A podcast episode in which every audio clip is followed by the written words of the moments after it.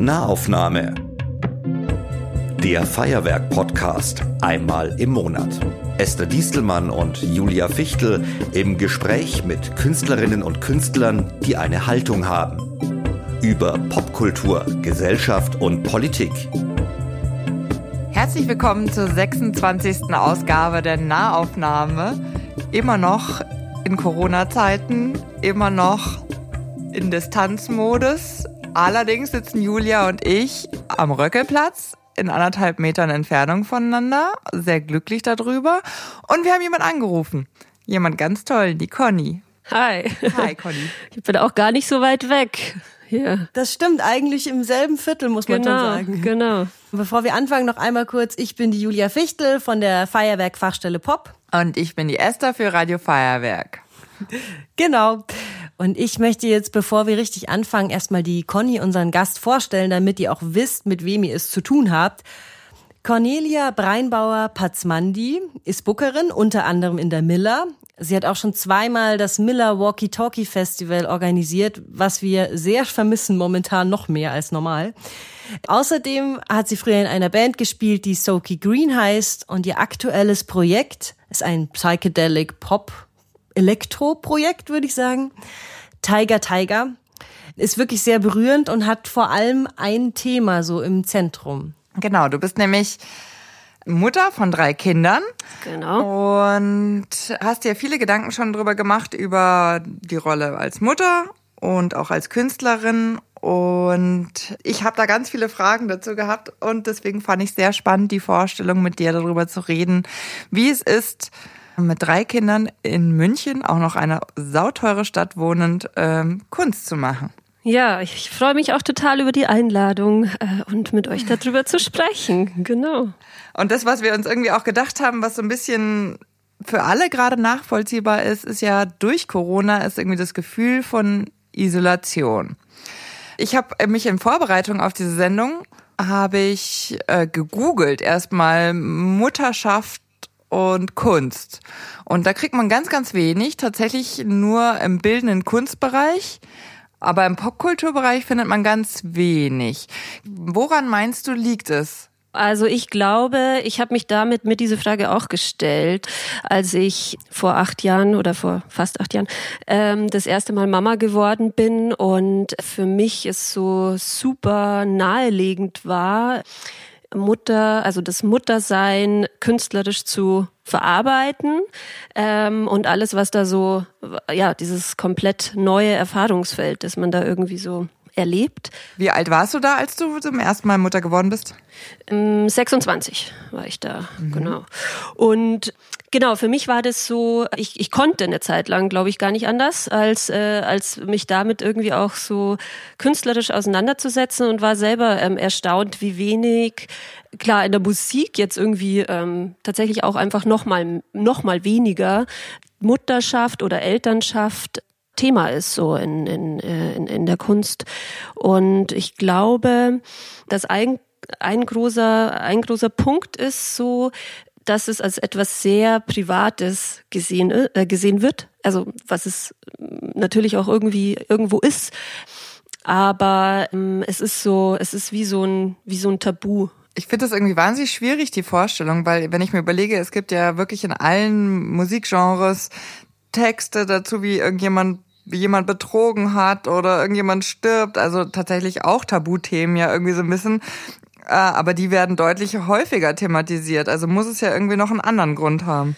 Genau, also irgendwie, äh, genau, kann man irgendwie so alles verarbeiten, Tod, äh, Liebesgeschichten, ähm, alles Mögliche, aber Elternschaft nicht. Und ähm, ich denke schon, dass das eben so, dass man da auch unsere patriarchalen Strukturen einfach erkennt, dass das so aus der aus der Sicht der Männer einfach ein, eine Thematik vielleicht ist, ein etwas etwas sehr Privates, was künstlerisch nicht, äh, ja, einfach kein kein was nicht Interessantes oder was man nicht äh, sehen will, nicht hören, hören will. Das ist so dieses, ähm, also das könnte so eine Sache sein und, und, und das andere ist natürlich so auch diese, diese, diese weit verbreitete These, dass Kinder und Kunst sich ausschließen.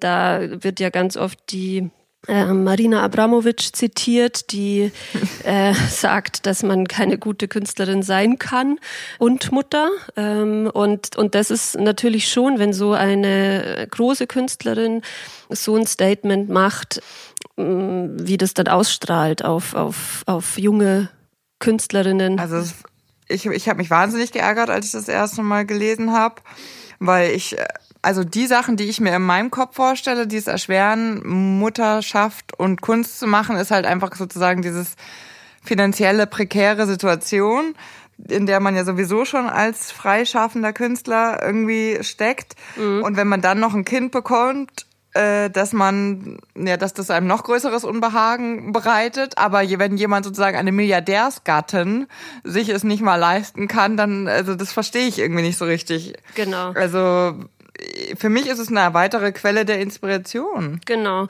Also so ähm, sehe ich das auf jeden Fall auch. Ähm, und ich stand damals auch eben mit, mit, äh, mit meinem damaligen Musikprojekt auch an so einem Punkt, wo es irgendwie so losging, dass wir ja irgendwie Geld verdient haben oder ähm, ja, die, die, die ersten so größeren Festival-Slots und äh, wir haben halt alles andere dieser Sache, diesem Musikprojekt untergeordnet. Und für mich stand es dann irgendwie so außer Frage, dass ich das jetzt sein lasse. Also für mich war irgendwie klar, die erste Tour haben wir dann gemacht, da war die, die kleine ähm, sieben Wochen alt ähm, und sie kam mit und eine Freundin kam mit, äh, ähm, um, um halt, wenn wir auf der Bühne sind, so mh, mm, auf sie aufzupassen. Und die Schwierigkeiten kamen halt dann so mit der, mit der Zeit und die, und die Hindernisse.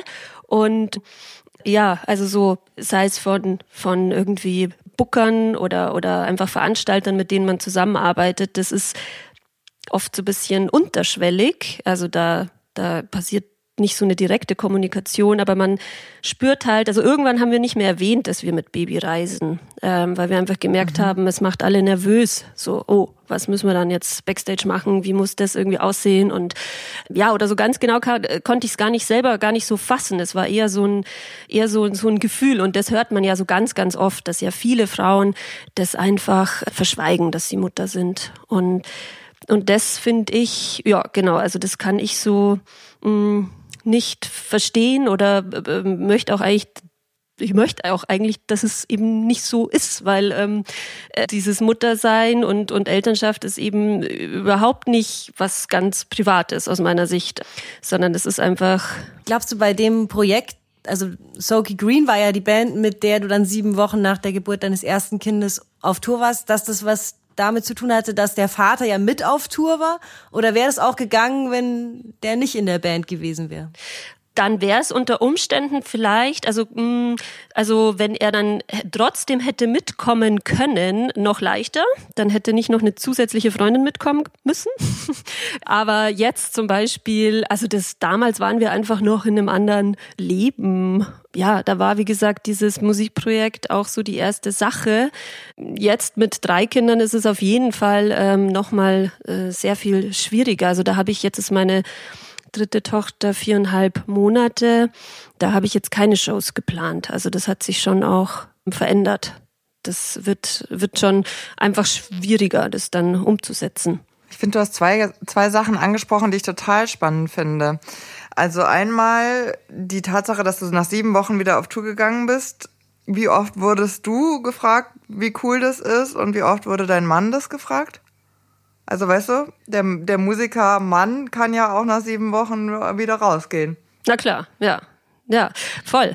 Ähm, und es ist, ja, und die Reaktionen natürlich, die waren sehr unterschiedlich. Also da war Unverständnis, weil meistens hat das Publikum das halt dann äh, bemerkt nach der Show, so am Merch-Stand, wenn wir dann unser Baby wieder hatten und waren so, völlig irritiert. Ach so, es war das Publikum, das so reagiert hat, nicht die, die, weiß ich nicht, also, die Techniker. Nee, teilweise, also, äh, nee, nee, also so unterschiedlich, unterschiedlich einfach, ähm, äh, ganz, ganz unterschiedlich, aber natürlich auch äh, positive Reaktionen. Also ähm, da Und war. Wer bekam dann den Rabenmutter oder Rabenvater Vorwurf? naja, im Endeffekt geht ist es natürlich, äh, geht es, äh, geht es leider schon dann ähm, immer an die, an die Mutter, also die, die Bewertung. Und was hat das mit dir gemacht?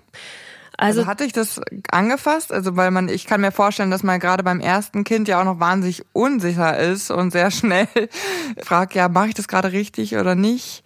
Also für mich, ich war, also für mich hat sich das äh, total richtig angefühlt, einfach dadurch, mhm. dass wir, dass die ganze Familie da dabei war und ich halt irgendwie so war, ähm, ja, da wo wir sind, da geht's ihr auch ähm, gut und da kommt sie mit und die, nee, das hat mich nicht so interessiert. Ich wollte einfach nur, ich war eher so genervt, dass das irgendwie so ein Thema ist oder so.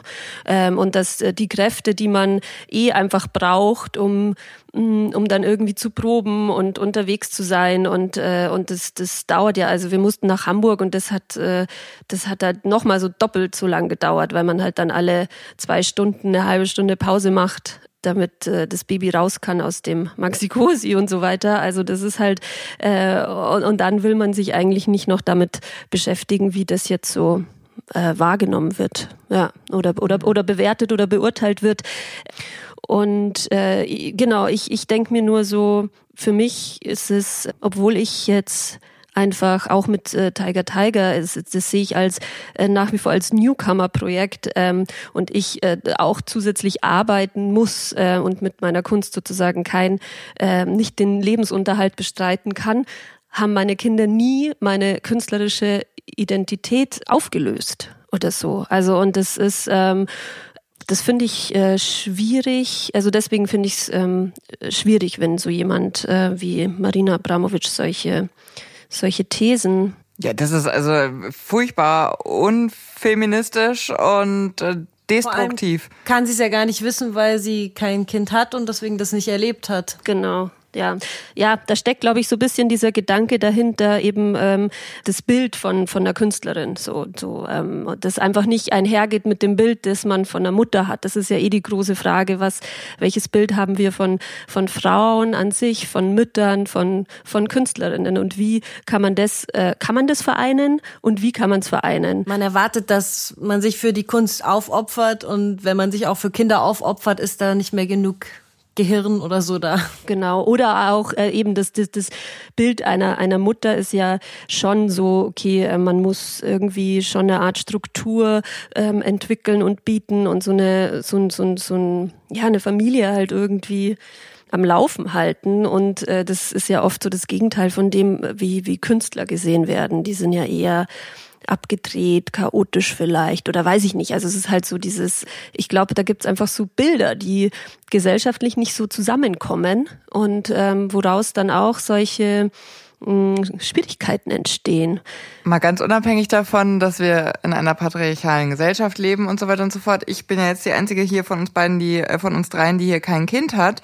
Und ich muss ganz ehrlich sagen, ich habe einer der Gründe daran, also warum das für mich in den 20ern auch ausgeschlossen war, weil ich Angst hatte, dass ich sonst beruflich in dem Bereich, in dem ich arbeite, nicht vorankommen werde. Das war das für euch kein Thema? Also seid ihr so viel mutiger als ich? Also ich bin tatsächlich ja jetzt erst mit 32 Mutter geworden. Der Durchschnitt bundesweit ist bei 30,0, habe ich nachgelesen. Oh wow.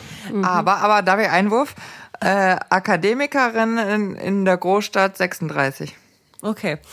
Das war jetzt der deutschlandweite Durchschnitt. Okay, dann bin ich mit 32 sehr jung. Ich glaube, ich hätte mich schon früher getraut. Ich hatte nur nicht den richtigen Partner, weil ich einfach schon immer weiß, dass ich unbedingt ähm, Mutter sein möchte und deswegen, keine Ahnung, vielleicht auch da nicht so hohe berufliche Ziele hatte und eher dachte, das muss auf jeden Fall passieren. Mhm. Und ich bin sehr glücklich darüber, dass es auch geklappt hat. Ich meine, das ist ja auch eine Frage, ob es dann klappt, wenn man sich das sehr wünscht. Total.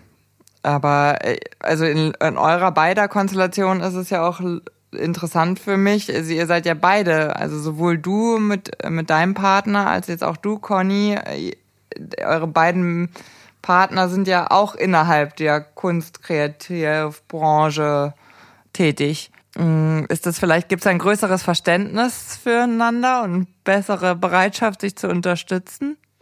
Das äh, kann ich mir gut vorstellen. Also es ist, kann auch, also ich habe das teilweise auch als äh, Schwierigkeit empfunden, zum Beispiel einfach in dem, also das sind so ganz äh, ja, strukturelle äh, Probleme, dass man, äh, dass es schwer ist, äh, Abendtermine wahrzunehmen, ähm, da irgendwie präsent zu sein oder als äh, im Booking zum Beispiel ähm, Konzerte zu buchen, auf die man dann äh, selten gehen kann. Und das ist, äh, glaube ich, bei, bei uns oder bei mir ist es ein zusätzlicher Punkt, dass mein Mann eben auch Konzertveranstalter ist oder äh, ja oder einfach abends ähm, arbeiten muss und ähm, und wir ja und einfach jemand zu Hause sein muss. Da wäre es fast leichter mit einem 9-to-5-Job.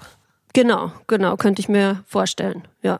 Weil das ist ja schon ungewöhnlich, äh, mit 26 ein erstes Kind zu bekommen. Hattest du einen großen Mutterwunsch oder? Also das war jetzt nicht ähm, geplant zu dem äh, Zeitpunkt und und es war natürlich, äh, habe ich mir dann oft die Frage gestellt, wo ich jetzt was jetzt so passiert wäre, musikalisch wäre das, wäre das, ähm, wäre das anders gekommen oder ähm, wobei da, natürlich da mehr Faktoren eine Rolle spielen als als ähm, ob man jetzt ähm, Mama geworden ist.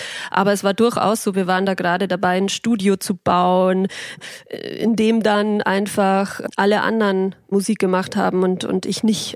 also äh, oder natürlich wir, wir haben es irgendwie weiter, wir haben es irgendwie weitergemacht, aber wir haben ja dann unser Projekt auch eigentlich deswegen, es war irgendwann mit dem zweiten Kind dann familienlogistisch nicht mehr gut, so ein gemeinsames Projekt zu haben. Das merke ich jetzt mit einem äh, Projekt, wo ähm, ein Mann nicht integriert ist, dass das, ähm, dass es viel einfacher ist, dass es auf jeden Fall ähm, noch mal schwieriger ist, genau da zusammen das, das zu machen. Und ich glaube aber, dass es so, dass es wichtig ist, dass man, also viele Mütter fallen, glaube ich, eben in so genau diese, diese Teilzeit, falle, so nach wieder, wie komme ich wieder in den Beruf, ähm, nachdem ich zu Hause war. Und da muss es einfach noch, es muss einfach normal sein, dass, dass Mütter irgendwie Positionen haben mit äh, großer Verantwortung und, und äh, das braucht halt einfach Arbeitgeber, die da ja irgendwie Vertrauen haben und, und, und flexibel sind. Und äh, nur so kann man auch so eine Chancengleichheit herstellen innerhalb der, innerhalb der Familie. Das, also, das, das merkt man auch jetzt. Da kann man so den Bogen, glaube ich, zu, zu Corona so ein bisschen schlagen, wie viele, ähm, wie viele Familien jetzt gerade aktuell zurückfallen in so typische Rollenklischees, weil es einfach doch mehr die Mütter sind, die eher so Teilzeit arbeiten und dann kann man in dem Fall, dass die Kinder betreut werden müssen, sind es einfach mehr die Mütter, die dann zu Hause bleiben oder auch wenn Kinder krank sind, jetzt unabhängig von von Corona ähm, und nicht äh, und nicht die Väter, weil sie die weniger oftmals die weniger verantwortungsvollen Jobs bekommen, nachdem sie Kinder bekommen haben. Und äh, und das ist so ein so ein ganz, ganz wichtiger Punkt, an dem man, ähm, finde ich, ja, an dem man arbeiten muss, in dem sich was tun muss. Ah, du hast ja als Mutter den Job als Bookerin in der Miller bekommen. Mhm. Der ist ja total verantwortungsvoll. Super, ja. Wie voll. läuft das oder wie ist das mit deinem Arbeitgeber quasi? Genau, also das ist so der, ja, da, da habe ich so wirklich den, den perfekten ähm, Job einfach äh, gefunden, weil der, weil ich ähm, einfach eine große Verantwortung haben darf. Und ich arbeite da ähm, auch sozusagen stundenmäßig in, in Teilzeit und habe natürlich das Glück, dass es auch bei mir irgendwie hier im Viertel ist. Das heißt, es ist so, es sind, sind keine Wege, aber auch wenn, wenn da irgendwie was ist mit den Kindern, dann kann ich meine Arbeitszeiten schieben. Ja, es, es ist da einfach eine große Vertrauensbasis äh, da. Und ja, und das ist ähm, für mich persönlich auch einfach mein, mein, mein Anspruch, da einfach wirklich ja einen Job zu machen, der in dem ich frei, in dem ich Entscheidungen treffen kann, in dem ich einfach gefordert bin und ähm, so. Und wie viel Zeit machst du das? Der, also wie viel Zeit hast du in der Woche dafür mit drei Kindern? Für, für das Booking, also für den Job, mhm. äh, genau, also normalerweise sind es äh, so zwischen 20 und 25 Stunden. Äh, jetzt bin ich aktuell in Elternzeit, genau. Obwohl du jetzt einen schönen Job gefunden hast, gibt es ja eine Ausstellung, die hätten wir jetzt nicht Corona im Kukuru stattgefunden hätte. Kukuruku? Ja, genau. Habe ich nicht Kukuruku gesagt? Du hast Kukuru gesagt. Ah ja. Nee, das Kukuruku. ähm, genau. Und du hast dir ja auch einen bestimmten Titel dafür ausgesucht und kannst du vielleicht mal erklären, woher das kommt und Genau, also das wird jetzt äh, jetzt sozusagen in Corona-Zeiten eine äh, virtuelle Ausstellung und die heißt äh, Welcome to My Darkness.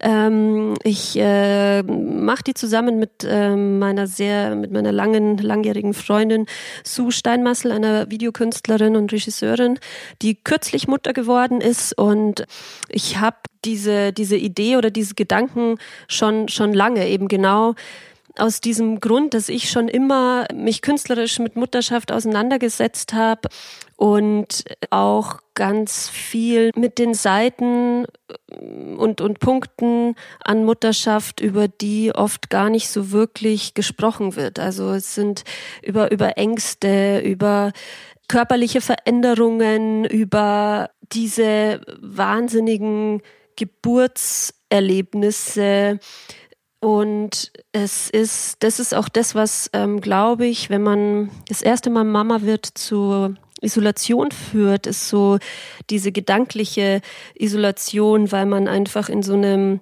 in so einer Transformation, in so einem inneren Prozess steckt, den man vielleicht gar nicht so wirklich teilen kann. Aber warum kann man den nicht teilen? Also naiv gefragt jetzt vielleicht, weil, also ihr habt ja Freundinnen, und ihr habt äh, Menschen um euch herum, die das schon erlebt haben, ob das jetzt die Mutter ist oder eben, wie gesagt, die beste Freundin.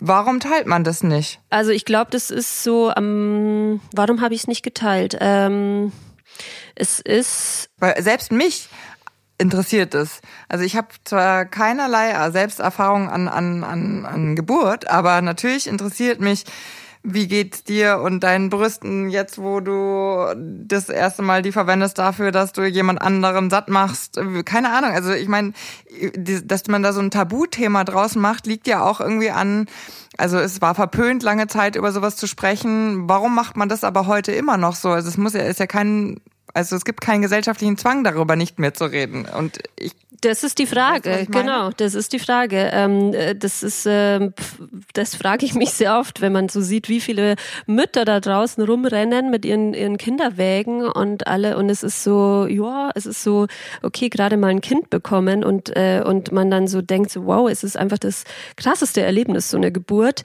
Wieso wird da nicht mehr äh, darüber gesprochen? Und, äh, und genau ähm, darüber äh, möchte ich eben auch auch gern sprechen und habe äh, jetzt verschiedene äh, Künstlerinnen oder wir haben verschiedene Künstlerinnen eingeladen oder gefragt, ob sie sich mit mit Mutterschaft eben schon künstlerisch auseinandergesetzt haben, um einfach diese Gedanken und Emotionen auch äh, zu, zu teilen. Ja, das hat äh, total super geklappt, nämlich bei mir.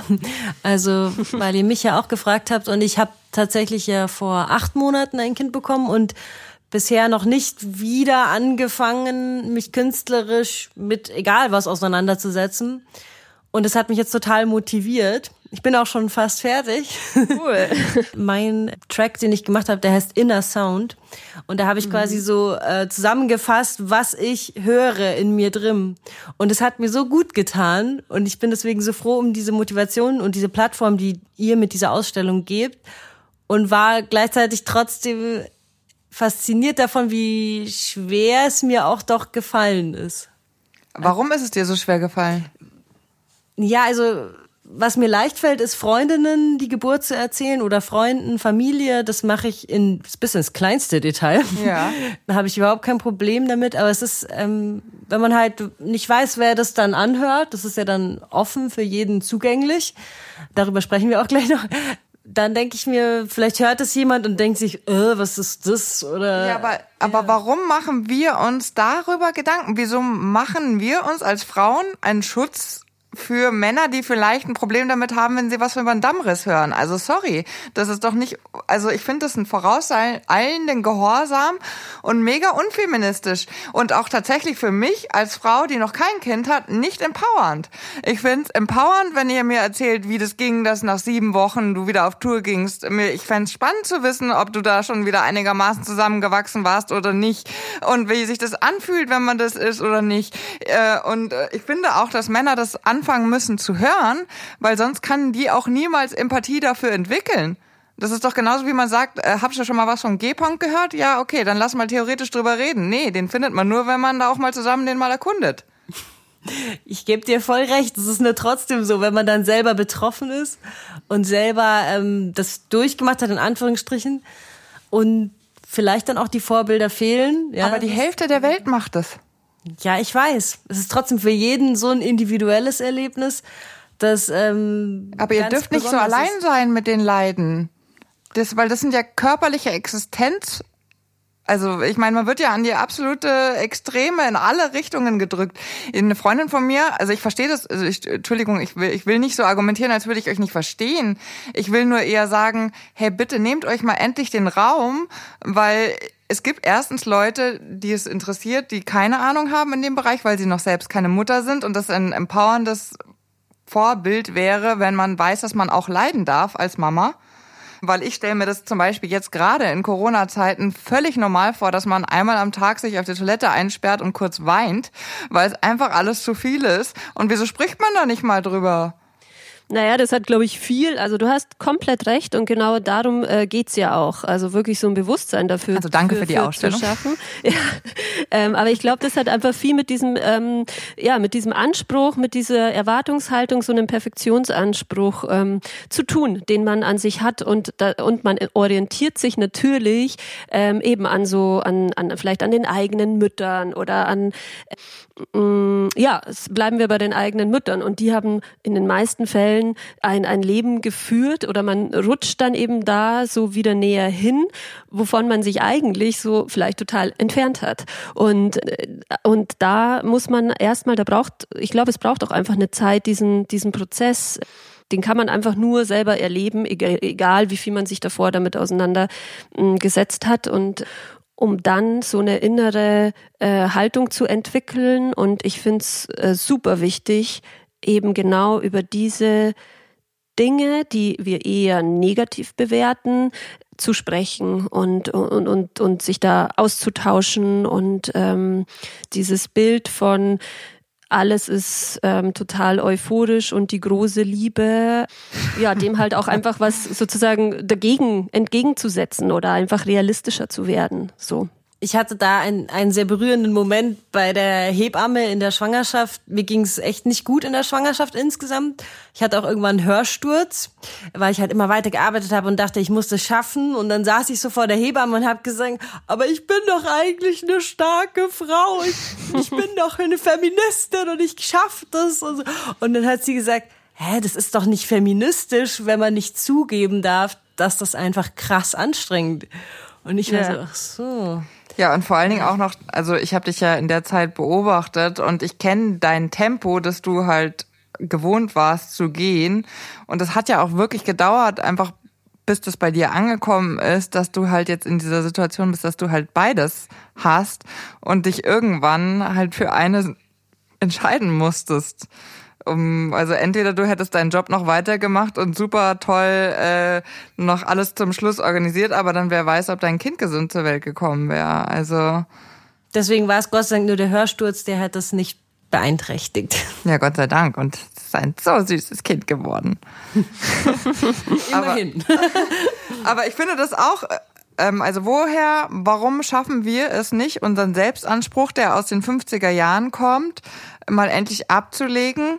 Weil das ist doch das eigentliche, wäre doch der feministische Schritt, sich diesen Erwartungshaltungen aus den 50er Jahren zu entledigen und auch vielleicht tatsächlich äh, und ähm, von den Vorbildern, die wir durch unsere Mütter haben, weil so zum Beispiel in meiner Familie ist das Rollenmodell super klassisch gelebt worden. Also der Vater hat das Geld verdient und die Mutter hat da Kinder erzogen. Also deswegen sind das für mich auch ganz schwer als Vorbilder in, in diesem Bereich einsetzbar, weil ich ich würde mir, glaube ich, eine Kugel durch den Kopf jagen, wenn ich da irgendwo in Erding, äh, wo ich aufgewachsen bin, mir vorstelle, zwölf Jahre alleine Kinder großzuziehen.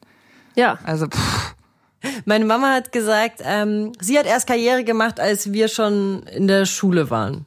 Also nur so zur Motivation. Deswegen, äh, deswegen brauchen wir uns gegenseitig auf unserer Altersklasse als Vorbild. Also ihr könnt für mich ein Vorbild sein, das weiß ich. Die Conny ist für mich ein Vorbild. Ja, das hast du gesagt. Das ist wirklich so. Und weißt du, was mir die Julia über dich gesagt hat, was ich super spannend fand im Vorgespräch? Sie hat gesagt, die Mutterschaft hat dich erst zur Feministin gemacht. Kannst du das erklären? Ja, also das ist eben äh, genau, da haben wir jetzt über schon über einiges gesprochen, aber es ist einfach das, dass es zum einen geht es um diese um diese Gleichstellung, um diese Chancengleichheit zwischen zwischen Mutter und Vater, über die man einfach äh, von Anbeginn sprechen muss äh, und irgendwie klarkommen muss innerhalb dieses äh, Familienkonstrukts. Man kommt einfach aus der Unabhängigkeit und und ist ist dann abhängig und damit ist auch nicht nur die finanzielle Abhängigkeit äh, gemeint, sondern allein am Anfang so dieses, okay, kannst du mal äh, das Kind nehmen, damit ich einfach nur aufs Klo gehen kann. So, also man ist, mhm. ähm, man ist, man verliert einfach so ein Stück weit, ein großes Stück ähm, Unabhängigkeit und durch das, dass dann einfach auch die das erste Jahr durch das, also wenn man stillt, ähm, das biologisch auch einfach so gegeben ist, dass das ähm, die die die Mutter macht, geht der Vater da wieder arbeiten. Das ist, ist es, das ist ja auch wichtig zu sagen, dass es äh, genauso wichtig ist, halt äh, Geld zu verdienen. Ähm, und äh, für mich, genau, also da, da, es geht einfach da so viel um, um, um Chancengleichheit und darüber hinaus, aber über dieses Strukturelle, was bei mir so durch das Mutterwerden, habe ich einfach ziemlich schnell gemerkt, wie, wie stark eben diese Geschlechterstereotype verankert sind. Und das war mir in dem Ausmaß davor also natürlich irgendwie bewusst, aber das war, äh, aber das dann so im Alltag so täglich zu erleben. Und ich bin Mutter von drei Töchtern und äh, für mich äh, stehen da ganz klar Mädchen nochmal stärker so im, im, im Fokus als, als, als Jungs, was diese Geschlechterstereotype eben betrifft. Also damit meine ich so, dass die schon im, im Kleinkindalter, schon mit zwei Jahren sind sie so einem Gender Marketing ausgeliefert. Da kann man zu Hause so viel machen, äh, wie man will. Ähm, aber man geht ja einfach mit denen vor die Tür. Und dann ähm, ist es einfach so, dass, dass Jungs dafür bewertet werden, was sie können und Mädchen viel stärker dafür, wie sie, wie sie aussehen oder welche Frisur sie Aber das haben. Das ist ja auch eine Frage der Erziehung. Also du kannst. Nee, nee weil sie treffen ja nicht nur, äh, eben, das meine ich ja. Du, du bist halt irgendwann nicht mehr äh, nur in deinem äh, Familienkonstrukt, sondern dann Voll. du, die, die gehen sozusagen äh, in den Kindergarten oder dann kommt die Tante, die halt äh, die, die das Kind nur zweimal im Jahr sieht und, und das Mädchen damit begrüßt, so, ah, hast du ein tolles Kleid. Und dann, äh, und dann beginnst du da einfach jeden Tag ähm, dagegen zu halten und ihren Mund fusselig zu reden gegen alles, was da draußen in der Gesellschaft passiert und auf, das, auf diese Kinder einwirkt. Und dir Mut machen, das funktioniert. Also ich, ich bin so erzogen worden, also mein Vater hat immer gesagt, äh, ich habe nicht zwei Töchter, ich habe zwei Menschen. Ja. Und das funktioniert. Also du kannst äh, deinem Kind schon zeigen, und das war, mein Vater hat das gemacht, weil es so fing an beim Tennisspielen, wenn ich dann auf einmal äh, äh, zurückgemacht habe, weil das halt alle Frauen so gemacht haben, dann hat mein Vater halt gefragt, warum machst du das denn eigentlich? Ja, ja genau, genau. Und dann ist mir halt aufgefallen, ach krass, ich bin gerade in diese Stereotypen Frauenrollen gefallen. Und wenn man das, also quasi, weißt du, wenn du ein Bewusstsein dafür hast, dann kannst du dich auch dagegen entscheiden.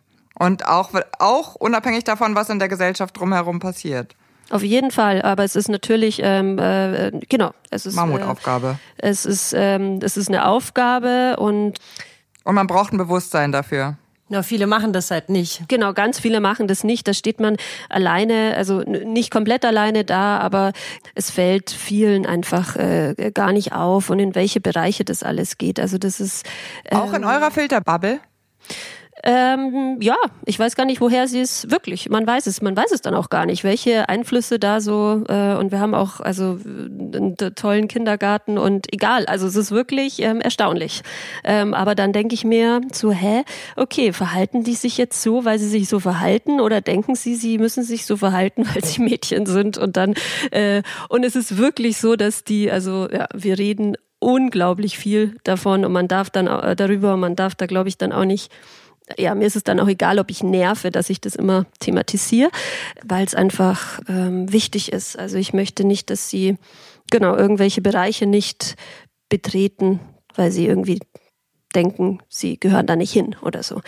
Und äh, also bei mir ist es, äh, ohne dass ich ähm, eben gesagt Mutter bin, ist, ist bei mir das erst klar geworden, als ich älter wurde, weil ich mir, wie gesagt, ich wurde erzogen als Mensch, ich habe gesehen, natürlich gibt's viele, die rosa Kleidchen tragen und Schleifchen in den Haaren und ich möchte Prinzessin werden und weiß nicht was alles. Ist ja auch noch okay. Das Problem ist ja, du wirst irgendwann im Laufe deines Lebens als Frau immer mit Sexismus konfrontiert werden. Und deswegen finde ich das total wichtig als Vorbereitung für die Kinder. Total. Also das ist ja, also das ist eins. Ein Bewusstsein ist, schon zu haben. Das ist super wichtig und. Aber darauf muss man unbedingt auch achten bei der Jungserziehung. Auf jeden Fall, auf ich. jeden Fall. Ähm, da ist, glaube ich, der größere Arbeit sogar zu machen. Die müssen ein bisschen auch lernen, Emotionalität und sowas nicht nur als ein Frauencharakteristikum, weißt du, zu behandeln. Total, voll. Daran ja. scheitern ja auch voll viele Beziehungen jetzt so in unserem Alter, weil diese Emanzipationsprozesse bei Männern teilweise noch nicht gegangen wurden. Ja, Genau, also äh, eben, ich kann das jetzt nur an meinen, ähm, ich kann das mit meinen Töchtern machen, ähm, aber natürlich, also das ist, äh, das, das muss einfach mit ähm, mit äh, allen Kindern sollte das kommuniziert werden und äh, sollte damit irgendwie bewusst umgegangen werden. Und äh, ja, und ich habe dann durch dieses eigene Muttersein auch einfach gemerkt, wie das bei mir eben abgelaufen ist. Und äh, ich hatte da jetzt eben nicht so wie dein Vater. Also äh, bei mir, ich äh, würde sagen, ich habe einfach wirklich zu viele Jahre damit verloren, drüber nachzudenken, wie ich aussehe, ähm, als damit, äh, wer ich, wer ich bin. Und das ist etwas, ja, was ich sozusagen, worüber ich sehr viel nachdenke und war und so über das Verhältnis zu meinem, zu meinem Körper. Wie war der, wie war der früher? Wie ist der jetzt? Wie hat sich der verändert durch das Muttersein? Und da kommt man dann auch immer wieder an diesen, an diesen Punkt, was für ein Körperbewusstsein möchte ich meinen Kindern mitgeben, vor allem mhm. eben auch wieder meinen, meinen, meinen Töchtern, das ist eben. Meinst du jetzt so klassische Schönheitsideale genau, oder? Genau, die, die, ja, die komplette, also die, die Beauty-Industrie, die einfach, das ist nicht, ja, dass, dass es einfach um dich als Mensch, um deine Eigenschaften geht. Was findest du gut? Was machst du? Äh, was magst du? Was kannst du?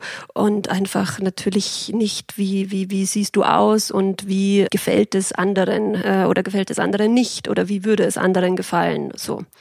Äh, und da sind, äh, ja, da sind Mädchen einfach stärker betroffen oder von diesem Thema sind die Mädchen betroffen und das ist mein Thema persönlich, einfach aus meiner Vergangenheit raus und eben jetzt auch ähm, als Mutter von drei Mädchen. Ich glaube, dass es heute auch noch mal eine andere Dynamik hat. Ich glaube schon, dass das früher auch ein Frauenphänomen war. Ich glaube aber jetzt mit dieser ganzen Social Media Selbstdarstellungs Generationen, dass das auch für Männer ein richtiges Problem wird.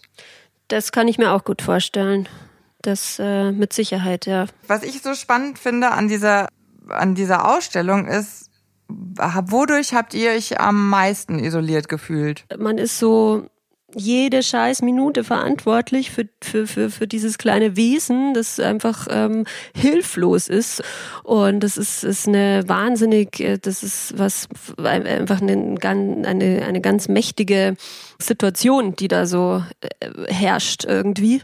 Ähm, und die man auch äh, in, in in der man einfach isoliert ist, weil man einfach die Mutter ist und das ist das Kind. So, aber ebenso, ich glaube so Themen, die man, die da so losgetreten werden äh, durch die Erlebnisse, sei es die Geburt oder oder oder die Schwangerschaft oder alles, was dann so in den ersten Wochen passiert, ähm, die die schneiden so tief ein und die wirken, die wirken nach. Über die kann man also die Reflexion findet auch einfach viel später statt, so dass man in dem Moment sich, glaube ich, einfach nur isoliert fühlt, verändert fühlt, vielleicht so ein bisschen aufgelöst fühlt und man kann es überhaupt nicht, äh, man kann es selber noch gar nicht äh, greifen oder, oder verändern. Es ist vielleicht auch einfach gar nicht direkt die Zeit dafür da. Und ich finde auch, dass man sich so in den Themen so isoliert fühlt. Weil ja. man hat halt, man beschäftigt sich so mit Details, die mit dem Baby zu tun haben und denkt sich, das interessiert ja jetzt auch keinen außer mich, weil das jetzt ein spezifisches Problem mit oder also mit der Situation ist, vielleicht so formuliert. Und dann denkt man so, das ist total uninteressant. Und Voll. Wenn man dann mit anderen Leuten spricht, die irgendwie, okay, jetzt zu Corona-Zeiten nicht mehr, aber eigentlich unterwegs sind, draußen sind, was erleben, was zu erzählen haben, dann fühlt man sich so, als hätte man das nicht. Ja, das ist halt auch, das ist halt auch so die, Be die Bewertung des Ganzen. Also genau, eben, ja, das ist halt die Erwartungshaltung, die man an sich selber hat wieder, ne? Genau, total. Oder mutet man jetzt diese eben, äh, mutet man sich und und sein neues Leben jetzt den vielleicht ähm, alten Freunden äh, oder Freunden in anderen Lebensumständen zu und setzt man das in, auf die gleiche ja, Stufe der, der, der Wertigkeitsstufe, da steht man sich selbst einfach irgendwie so, so im Weg glaube ich. Also mhm. man oder man kann es oft auch gar nicht so in Worte fassen oder oder beschreiben, wie man sich so fühlt und und es ist ja auch so ein, man ist total euphorisiert und im nächsten Moment total am Ende. Also es ist, schwankt ja auch ähm, ziemlich. Was mich total interessiert, Conny, du zeigst ja auf der Tiger-Tiger-Seite manchmal deine Kinder, also jetzt nicht das Gesicht, sondern so von hinten, äh, die Hinterköpfe oder mhm. wie auch immer. Wie hast du das entschieden, das zu machen? Also ich bin da so ein bisschen, ähm, als ich so angefangen habe mit mit Instagram, keine Ahnung, wann das wann das war, da habe ich Instagram noch so habe ich Instagram so verstanden, als wäre das so eine Seite, die ähm, oder ein Portal, wo es wichtig ist, so die Brücke zu schlagen zwischen privat und und beruflich. Ja, dachte mir irgendwie, okay, das ist jetzt irgendwie so und habe da so angefangen und habe deswegen auch ähm, das jetzt äh, nicht von Anfang an so straight durchgezogen, die, kind, die Gesichter der Kinder zu verbergen und bin mir auch sicher, da tummelt, da tummeln sich noch irgendwelche Bilder. Ähm, und jetzt aber so mit der Zeit ähm, ist es einfach, ähm, ja, man, es wird dann auch irgendwie größer und immer mehr, mehr Leute, mit denen man so connected ist, äh, die man eigentlich überhaupt nicht kennt und Mittlerweile ist es so meine oberste Priorität, dass man die Gesichter nicht erkennt. Und selbst als es noch so war, äh, habe ich versucht, dass die Zeitabstände groß sind. Ähm, und auch, ähm, also da, dass auf jeden Fall vermieden wird, dass, dass man irgendwie ein Persönlichkeitsprofil erstellen kann. Und du willst aber, dass man bei Tiger Tiger einfach sieht, dass du Kinder hast, oder? Ähm, naja, es ist äh, bei Tiger Tiger vor allem. Äh, Tiger Tiger ist ja ein Projekt, das entstanden ist, ähm, als ich schon Mutter war und mich einfach thematisch, also einfach äh, das einfach ins Zentrum gestellt habe. Also meine Kunst ist beeinflusst von dem Muttersein. Ich verarbeitete da in, in Text und Musik einfach diese äh, Transformation und diese diese tiefen ähm, Prozesse und, und extremen äh, Gefühle.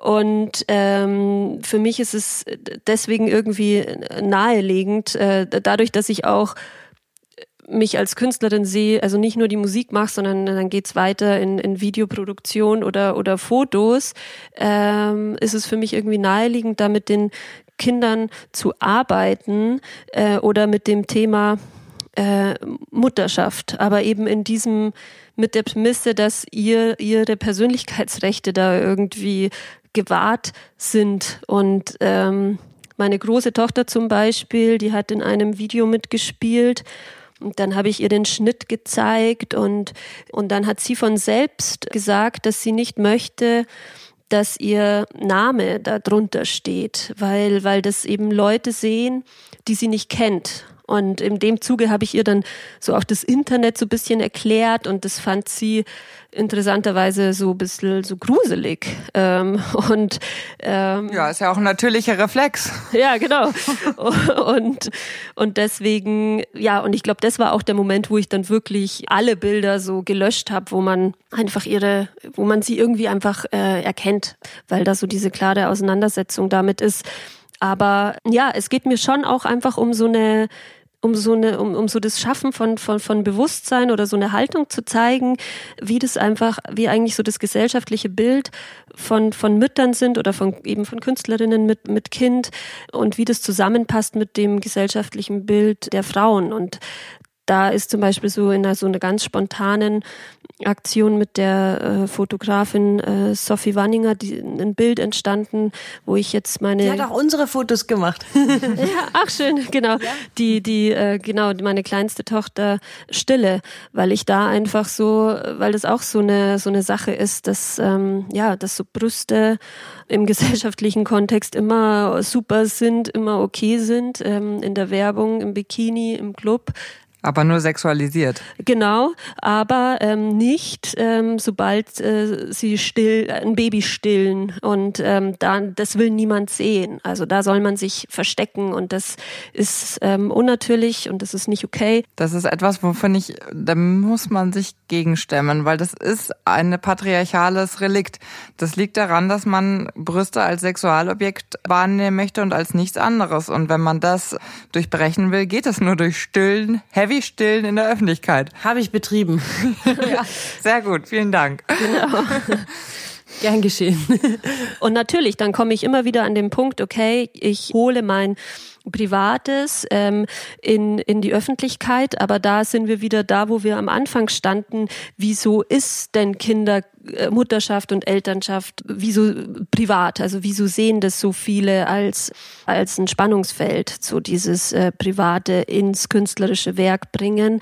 Ähm, und wieso ist es irgendwie weniger privat über seine Bissgeschichten oder über persönliche Drogenexzesse oder oder Sex zu sprechen so. Und das ist ja eben die Antwort auf die auf die Frage wieso äh, Mutterschaft äh, so wenig thematisiert wird in der Kunst und wieso genau und das äh, sollte man ändern. Also das äh, soll sich einfach oder wird sich auch bin ich überzeugt langsam ändern. Das ist die Aufgabe unserer Generation glaube ich. Deswegen so toll dass ihr diese Ausstellung organisiert und die würde ja eben eigentlich real im Kukuruku stattfinden, aber tut sie leider nicht.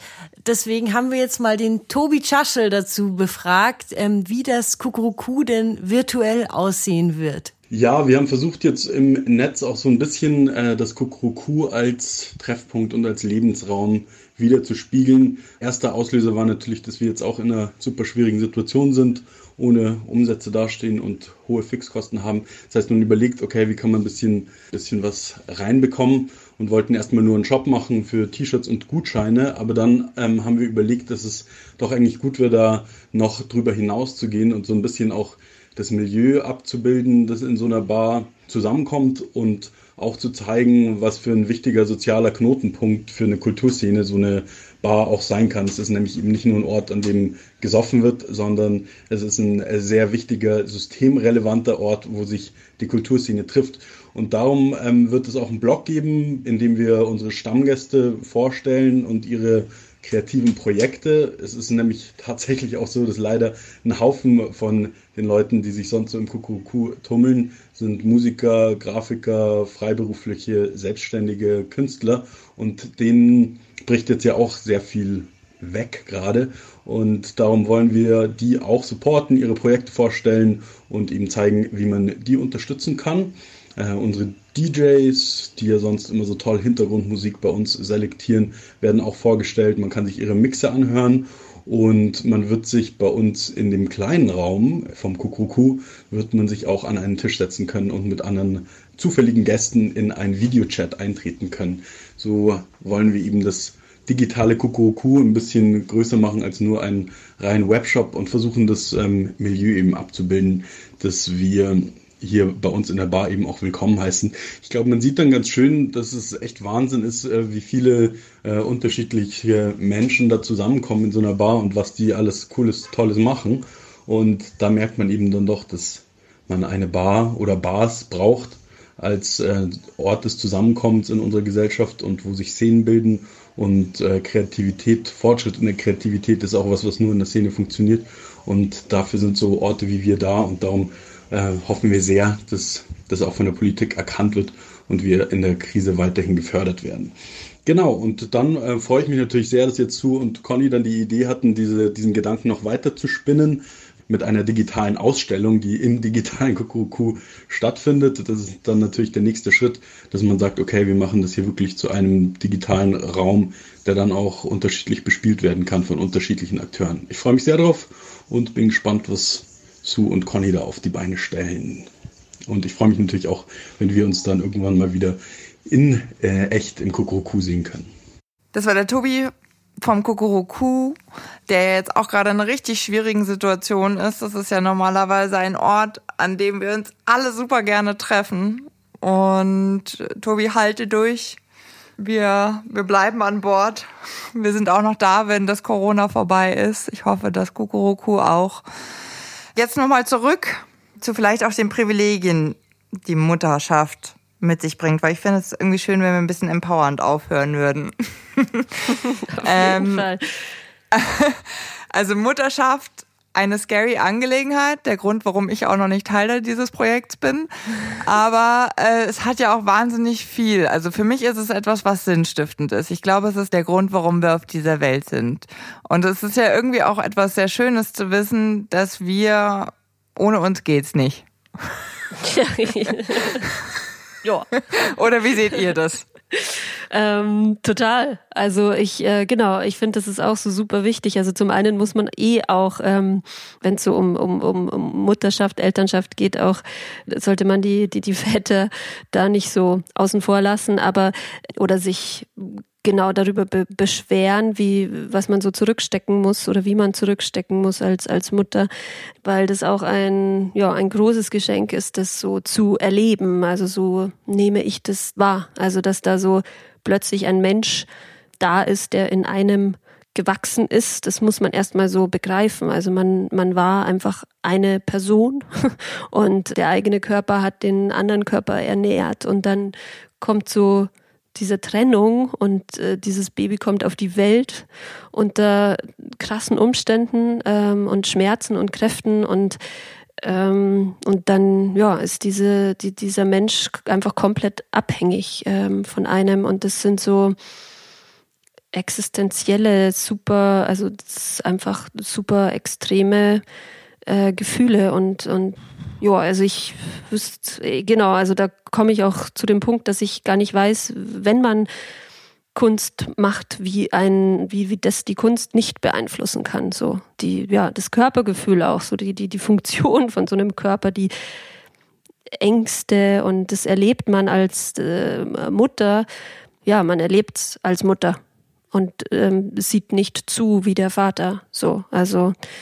Ja, ich finde auch, man hat das zehn Monate in sich getragen. Ich konnte auch bis zu dem Moment, wo mein Kind draußen war, nicht glauben, dass da wirklich ein Kind in mir drin ist. Ja. Und das ähm, hat auch die Hebamme gesagt, das geht fast allen Frauen so. Und sie sagt immer, am Ende kommt ein Kind raus.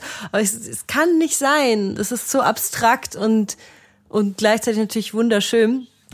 Und ja, ein Geschenk wo man aber eben trotzdem auch manchmal Momenten sich denken kann, oh, ach du Scheiße. Auf jeden ja. Fall.